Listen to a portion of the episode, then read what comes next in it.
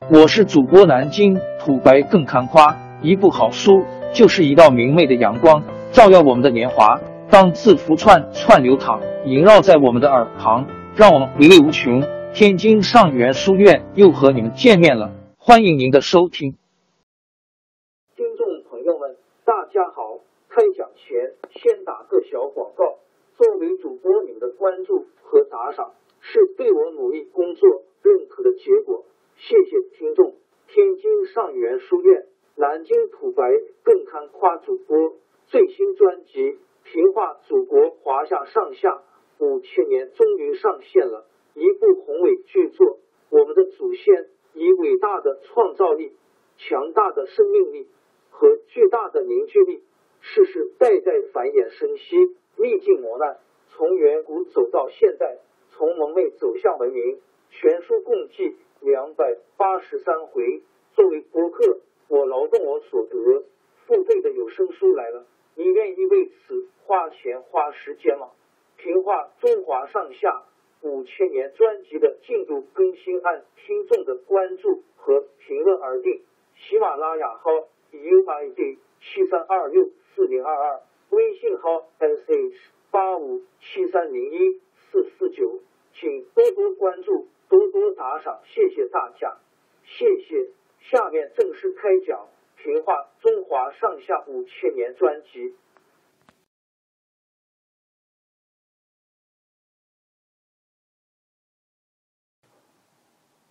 齐国虽然在长勺打了一次败仗，但是这并没有影响齐桓公后来的霸主地位。过了十。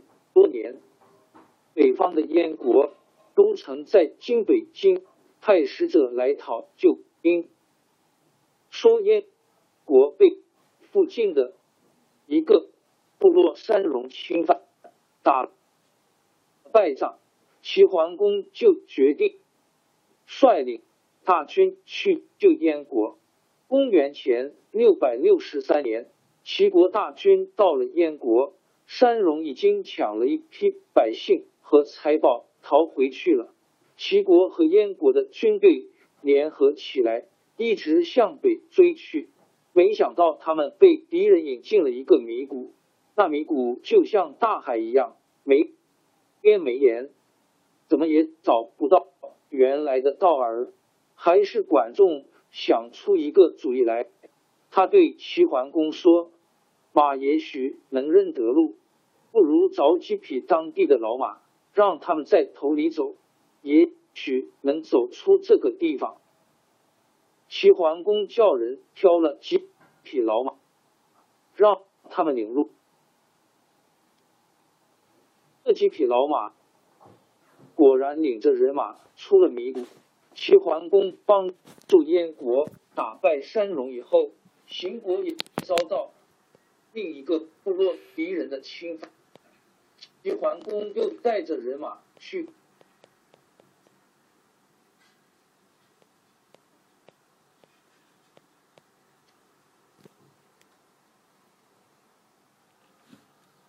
中华上下五千年，齐桓公就和诸侯。古典文学网，齐桓公九和诸侯加 A A。齐国虽然在长勺打了一次败仗，但是这并没有影响齐桓公后来的霸主地位。过了十多年，北方的燕国都曾在京北京派使者来讨救兵，说燕国被附近的一个部落山戎侵犯，打了败仗。齐桓公就决定率领大军去救燕国。公元前六百六十三年，齐国大军到了燕国，山戎已经抢了一批百姓和财宝逃回去了。齐国和燕国的军队联合起来，一直向北追去。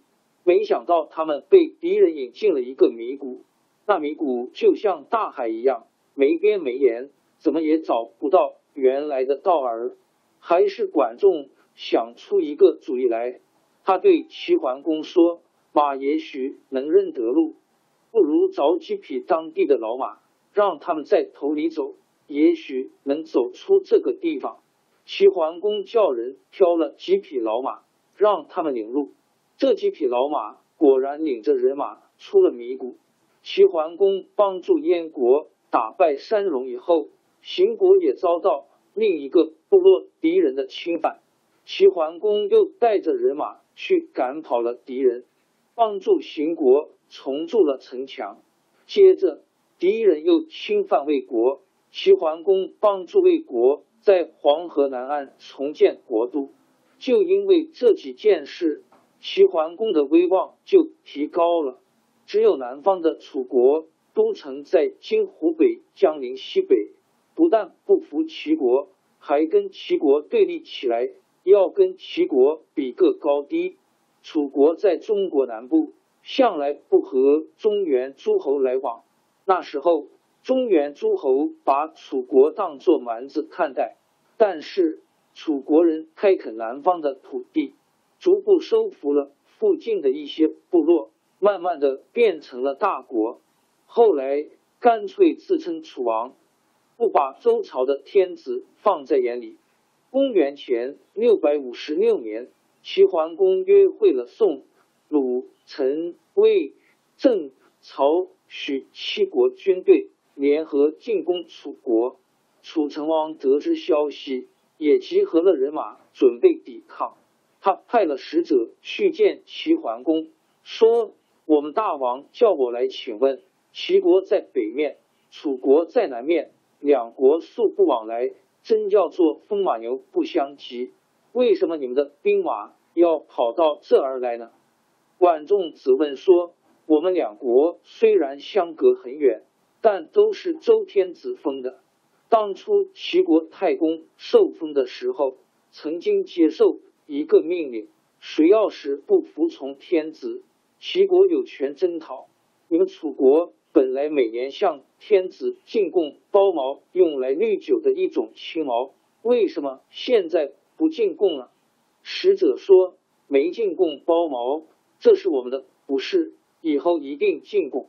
使者走后，齐国和诸侯联军又拔营前进，一直到达赵陵（今河南兖城县）。赵陵 sh，嗯，楚成王又派屈完去探问齐桓公，为了显示自己的军威，请屈完一起坐上车去看中原来的各路兵马。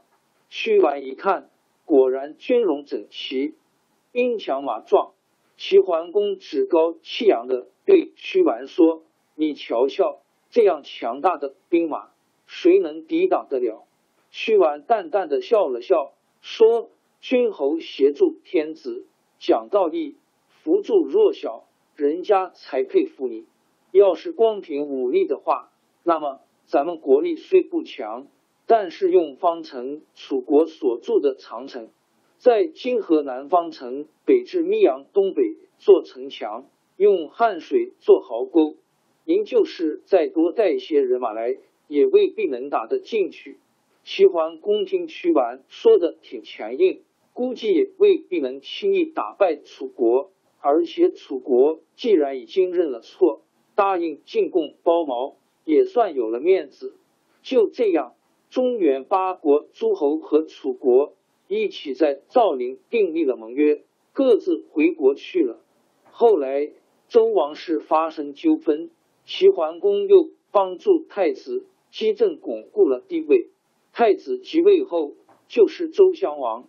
周襄王为了报答齐桓公，特地派使者把祭祀太庙的祭肉送给齐桓公，算是一份厚礼。齐桓公趁此机会，又在宋国的葵丘（今河南兰考东）会合诸侯，招待天子使者，并且订立了一个盟约，主要内容是修水利、防水患。不准把邻国作为水坑，邻国有灾荒来买粮食，不应该禁止。凡是同盟的诸侯，在订立盟约以后，都要友好相待。这是齐桓公最后一次会合诸侯。像这样大的会合，一共有许多次，历史上称作九合诸侯。公元前六百四十五年，管仲病死，过了两年，齐桓公也死去。齐桓公一死，他的五个儿子抢夺君位，齐国发生了内乱。公子昭逃到宋国，齐国的霸主地位也就结束。王朝更迭，江山易主，世事山河都会变迁。其实我们无需不辞辛劳去追寻什么永远，活在当下，做每一件自己想做的事，去每一座和自己有缘的城市，看每一道动人心肠的风景，珍惜每一个擦肩的路人。纵算经历颠沛，尝尽苦楚。也无怨悔，感谢您的收听，朋友们，让我们下期再见。